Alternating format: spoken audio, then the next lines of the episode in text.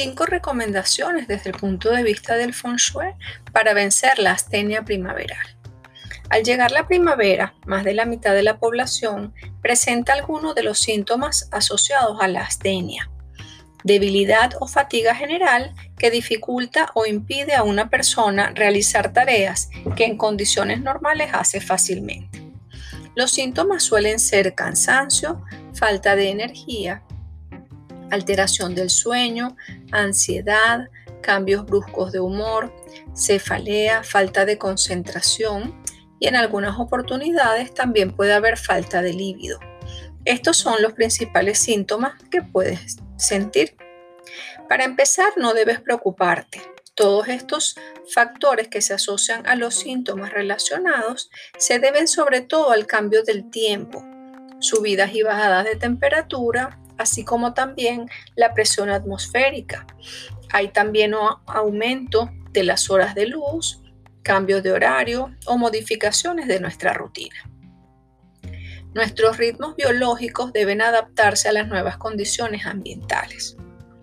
Entonces, para que me entiendas un poquito, nuestro organismo está despertando de un largo letargo invernal. Si observas la tierra, los árboles, Fíjate cómo van transformándose cuando entonces está terminando lo que es el invierno y empieza la primavera. En principio todas estas alteraciones deben desaparecer a las dos o tres semanas más o menos. Para todo esto no hay un tratamiento, somos nosotros los que tenemos que poner de nuestra parte para adaptarnos progresivamente a estos cambios naturales que se producen cada año. Si este año es la primera vez que te notas así y ni siquiera las vacaciones de Pascua te han animado, tendrás que tener más cuidado con tus hábitos y rutinas. Lo mejor que podemos hacer sin duda es seguir con nuestros hábitos saludables, tales como buena hidratación, ejercicio físico y mantener las rutinas del sueño.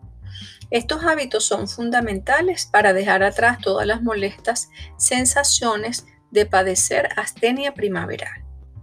Estás en un espacio dedicado a la ciencia del feng shui y no voy a perder la ocasión para recordarte todo lo que puedes hacer en tu casa para devolverte la vitalidad y las ganas de vivir la primavera.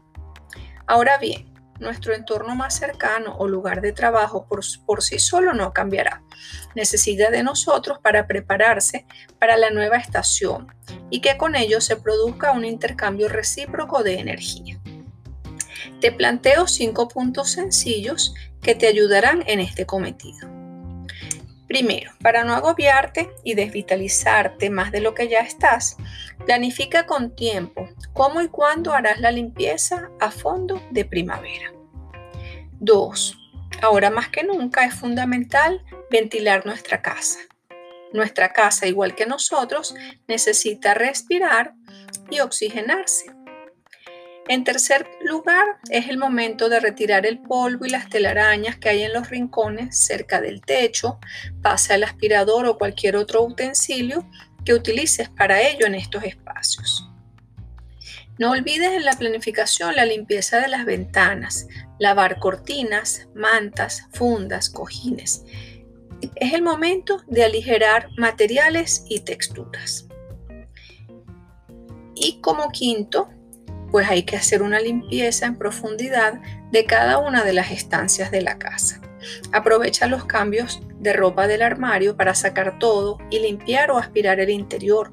Cuando coloques tu ropa de temporada, perfuma tu armario y cajones con aromas naturales como lavanda, enebro, rosas, jazmín.